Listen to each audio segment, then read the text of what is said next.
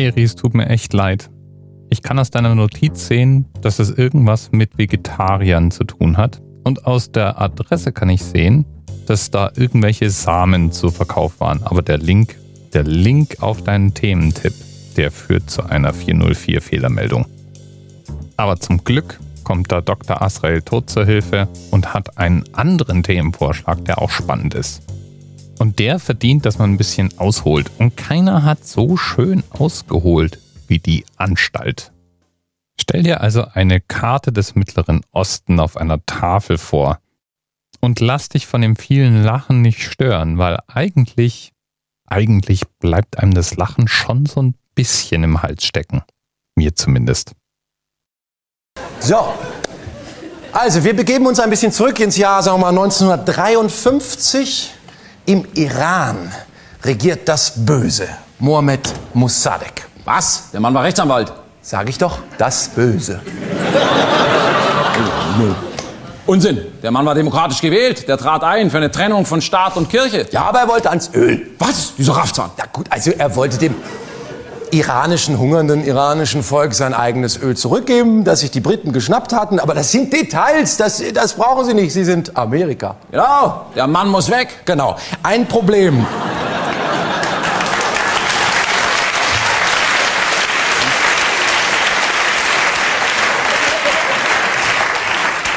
Ein Problem. Der Mann ist demokratisch gewählt. Schicke ich die CIA. Gut, jawohl. Die CIA besticht jetzt die Presse, Abgeordnete und kauft sich ein paar Gangsterbanden. Die versetzen dieses Land Iran ins Chaos, bis die Armee putscht und sie ihren Mann, den Schah, einsetzen können. Klingt aber schon ein bisschen nach Verschwörungstheorie, oder? Ja, das war es auch bis letztes Jahr. Da hat die CIA die Akten geöffnet. Ja, die Aktion hieß Operation Ajax, wie der Reiniger und war eine Kooperation zwischen dem MI6 und der CIA zum Sturz des Premierministers. Das Ganze war so erfolgreich, dass es als eine Art Vorlage für ähnliche spätere Operationen galt. Und verhältnismäßig billig war die Aktion auch. Die USA und Großbritannien teilten sich ein Gesamtbudget von 285.000 Dollar, um einen Regimewechsel herbeizuführen. Und bei uns, bei uns gibt es Leute, die halten die 100.000, die Russland-Trolle angeblich in den Regimewechsel in den USA investiert haben, für zu klein. Naja, aber zurück zur Anstalt. Wir sind ihn also erfolgreich losgeworden. Den demokratisch gewählten fortschrittlichen Premierminister Mohammad Mossadegh. Ah, dann ist das jetzt Geschichte. Kann man so sagen. Und äh, das Schöne darin ist, ihr Schah hat im Iran quasi eine stabile Diktatur installiert, die Ihnen und den Briten die Ölquellen sichert. Wir haben also die westlichen Werte erfolgreich verteidigt. Ja, bis das Böse wieder sein Haupt erhebt. Was, noch mehr Anwälte? Nein, schlimmer. Hören Sie, jetzt, der Schah hat sein Volk so unterdrückt, dass radikale Islamisten unter Ayatollah Khomeini den Schah beiseite schaffen und selbst ein religiöses Terrorregime eröffnen. Was? Da muss ich eingreifen. Nein, na, ruhig Brauner, das lassen wir jetzt mal jemand anders ran, ne? Ah, Hussein, den bombe ich weg. Nein! Hussein marschiert in den Iran ein. Er kämpft gegen das Böse. Äh, Dann schicke ich ihm Waffen. Na, nur ein kleines Problem. Was? Was ist das denn? Ein Waffenembargo. Scheiß Pazifisten. Ja. Ich weiß was. Was? Ich schicke nur Einzelteile. Haha, Nicht schlecht. Ne, der eine schickt Senf, der andere Gas. Was können Sie dafür, dass Hussein Senfgas draus macht? Nicht.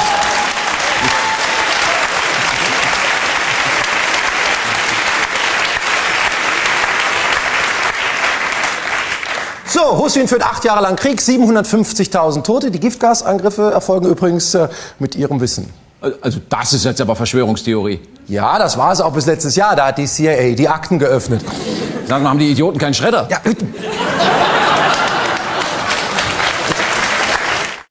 Im Moment gibt es ja viel Diskussion darum, ob diese Giftgasangriffe in Syrien tatsächlich von Assad durchgeführt wurden oder ob sie doch inszeniert wurden. Und ich muss zugeben, es klingt immer total weit hergeholt, sowas zu inszenieren. Wer macht denn sowas, denkt man sich in dem Moment. Und wer würde denn über die Wahnmotive derart lügen, außer vielleicht derjenige, der es getan hat? Es ist also eine große Versuchung da, einfach mal den Amerikanern zu glauben und danach zu rufen, dass diese Grenzüberschreitung gesühnt wird. Jetzt können wir natürlich darüber diskutieren, ob es tatsächlich sinnvoll ist, ein Völkerrecht zu brechen, weil ein anderes Völkerrecht gebrochen wurde, Aber das mal auf einem ganz anderen Papier. Für einen kurzen Moment möchte ich mir eher die Frage erlauben, kann es denn vielleicht doch sein, dass Russland und Syrien recht hat und das Ganze einfach nur inszeniert ist?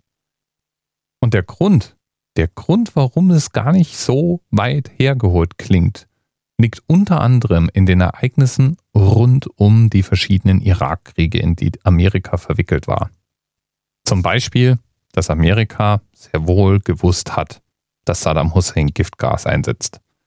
Und die spätere demonstrative Entrüstung eher eigentlich dem geschuldet war, dass man Saddam Hussein loswerden wollte. Die genannten Akten der CIA sind tatsächlich verfügbar. Und jawohl, da drin steht schwarz auf weiß, was die USA alles unterstützt und gewusst hat. Das ist manchmal schon erstaunlich. Da kann man fast gar nicht mehr anders als zum Verschwörungstheoretiker werden. Das ist blöd. So, Vorsicht hinter Ihnen. Was? Nein. Hier, die Russen marschieren in Afghanistan ein. Uh, da muss ich eingreifen. Naja, das tun sie im Prinzip schon. Sie äh, rüsten radikale Islamisten auf. Radikale Islamisten gegen die Russen. Ja. Toll. Ja. Äh, Moment, Moment, Moment, Moment, Moment, Moment, Moment. Radikale Islamisten, äh, bekämpfe ich die im, im, im Iran als das Böse? Ja, aber die gegen die sehr bösen Russen sind die. Weniger böse. Ja. Wunderbar. Da werde ich mich gleich mal bedanken bei einem der Anführer, die da für uns in Afghanistan kämpfen. Äh, wie heißt denn da jemand? Osama bin Laden. Ich rufe später an. Gut.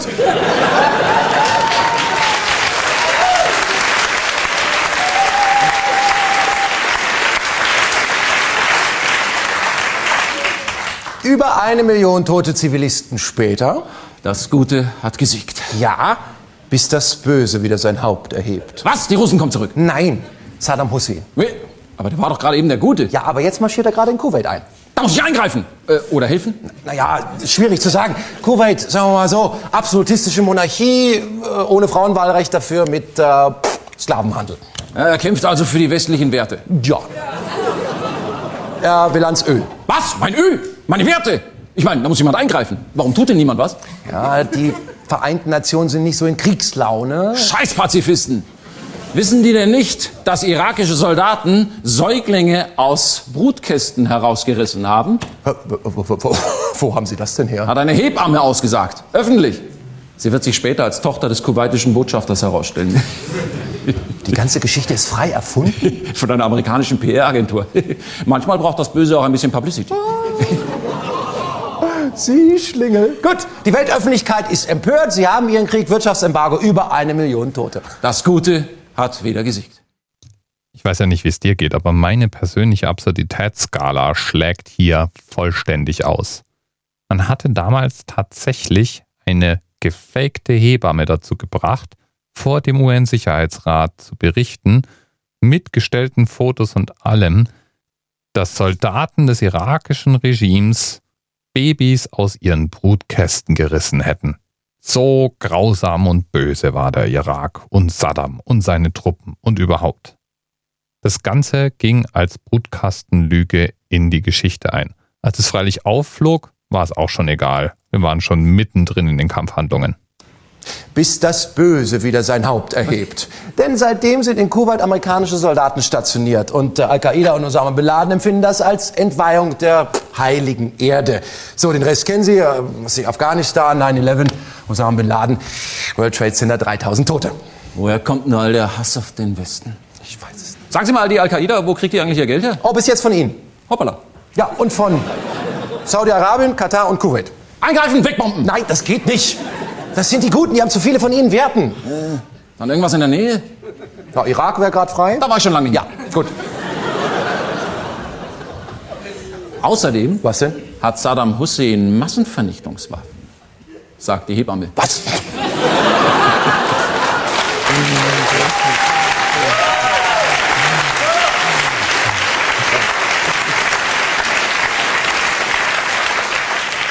Sehr, sehr gut. Sie marschieren zum zweiten Mal in den Irak ein, 100.000 Tote und Saddam Hussein wandert von seinem Erdloch in ein anderes Erdloch. Ah, Mission accomplished. Ja, Beim zweiten Einmarsch in Irak gab es weltweite Proteste. Hunderttausende Menschen waren auf der Straße und protestierten gegen den Einmarsch der Amerikaner. Und die Amerikaner, die waren auch nicht zimperlich. Die bombardierten den Irak, ein Land, das sowieso schon durch jahrelange Embargos ausgehungert war, mit uranummantelten Waffen, mit Clusterbomben. Man hat auch mal gerade noch sein ganzes altes Arsenal plus das neue, das man noch ausprobieren wollte, am Irak verprobt und verbraucht. Ich war damals irgendwann ganz schön ernüchtert. Denn obwohl weltweit Hunderttausende Menschen auf die Straße gingen, fand das alles trotzdem statt. Vor den Augen der Weltöffentlichkeit. Und manche Stimmen damals klangen zum Verwechseln ähnlich der Leute, die heute fordern, dass gegen den Iran vorgegangen wird, dass gegen Syrien vorgegangen wird, so als wäre da draußen sowas wie eine sachliche Wahrheit zu finden. Und irgendwie sind wir ja die Guten. Das heißt, wir lügen ja nicht so dreist. Bis das Böse wieder sein Haupt erhebt. Was? Die ISIS nutzt das von ihnen hinterlassene Chaos und äh, auch äh, die von ihnen hinterlassenen Waffen, um äh, einen perversen Gottesstaat zu errichten. Ah, verdammt, muss ich jetzt gegen die ganz Bösen kämpfen. Dann nehme ich vielleicht einen Halbbösen, den Iran. Wie? Oder vielleicht den äh, Assad, der ist dreiviertel Wie? Ich weiß es doch auch nicht. Sagen Sie mal, gibt es bei diesen ganzen religiösen Fanatikern nicht wenigstens einen Demokraten, der für die Trennung von Staat und Kirche eintritt? Ja, da hat es jemand gegeben. Mossadegh, aber den wollten sie als erstes loswerden. Gut, dass ich eingegriffen habe.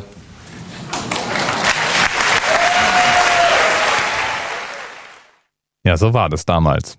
Und die Geschichte ist ja immer noch nicht vorbei, wie wir alle wissen. Lieben Dank an Dr. Asrael Tod für den Themenanker. Der war nämlich die UN-Sicherheitsratsresolution 660, die damals den Irak aufforderte, seine Truppen sofort aus Kuwait zurückzuziehen, nachdem der Irak am 2. August 1990 dort einmarschiert war. Und es war genau diese Resolution, die dann später als Begründung für den ersten und den zweiten Golfkrieg herhielt. Schließlich muss ja die Weltgemeinschaft eine einmal gezogene rote Linie auch verteidigen. Bis bald. TMRS 10, 9, 8. The experience of 47 individual medical officers was hier über die Geheimzahl der Illuminaten steht. Und die 23. Und die 5. Wieso die 5? Die 5 ist die Quersumme von der 23.